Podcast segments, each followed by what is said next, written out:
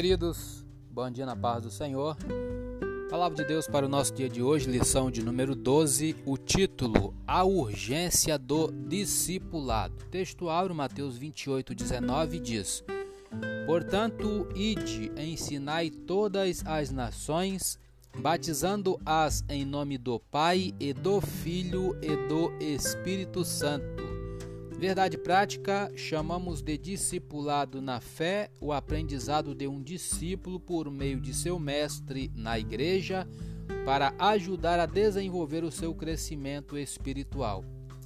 Leitura diária de hoje, quarta-feira, 17 de março de 2021. Atos 19, 9 e 10. O objetivo principal do apóstolo Paulo em Éfeso foi a educação cristã. Atos 19, 9 e 10 diz assim: Mas como alguns deles se endurecessem e não obedecessem, falando mal do caminho perante a multidão, retirou-se deles e separou os discípulos, disputando todos os dias na escola de um certo tirano. E durou isso por espaço de dois anos, de tal maneira que todos os que habitavam na Ásia ouviram a palavra do Senhor Jesus, tanto judeus como gregos. Comentário Paulo discursou em uma sala de conferência na escola de Tirano. Tais salas eram usadas de manhã para o ensino da filosofia, mas permaneciam vazias durante o período quente do dia, aproximadamente das 11 às 16 horas. Em razão de muitas pessoas não trabalharem nesse horário, podiam ir lá para ouvir a pregação de Paulo. A Ásia, ou província da Ásia, é a área conhecida como Ásia Menor, a atual Turquia. Por dois anos, Paulo e seus companheiros divulgaram as boas novas naquela região. Pegando uma referência do versículo 9, Atos 9:2. Vamos ver o que, que diz aqui em Atos 9:2.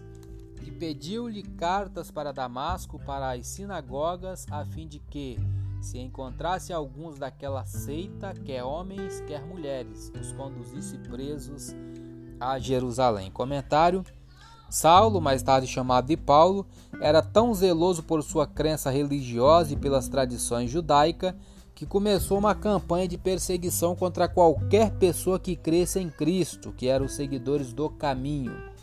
Por que os judeus de Jerusalém desejariam perseguir os cristãos em um lugar tão distante quanto Damasco?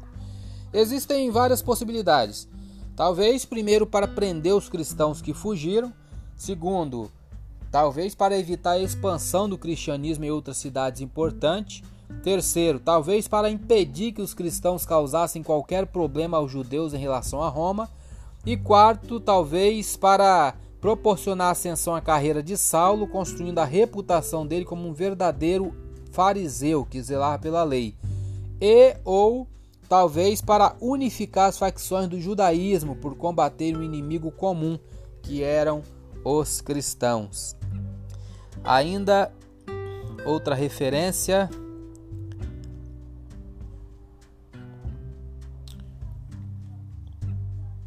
Pegamos Atos 9:2, né? Vamos ver aqui outra referência. Segundo Timóteo, capítulo 1, versículo 15.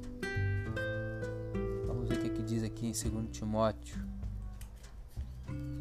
1,15 de 2 Timóteo. Diz assim, ó. Bem sabes isto, que os que estão na Ásia todos se apartaram de mim. Isso é Paulo falando. Entre os quais foram Fígelo e Hermógenes.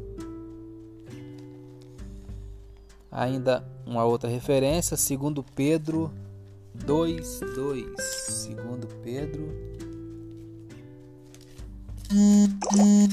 2:2. Vamos ver o que, que diz aqui. Aqui é tudo na hora, querido. Diz assim: aí muitos seguirão as suas dissoluções ou práticas lascivas.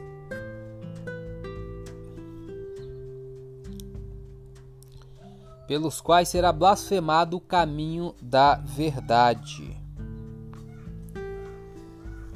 Apenas isso. Eu sou Elias Rodrigues. Essa foi mais uma leitura diária de hoje. Compartilhe essa mensagem com seu grupo de amigos e que Deus nos abençoe. Amém.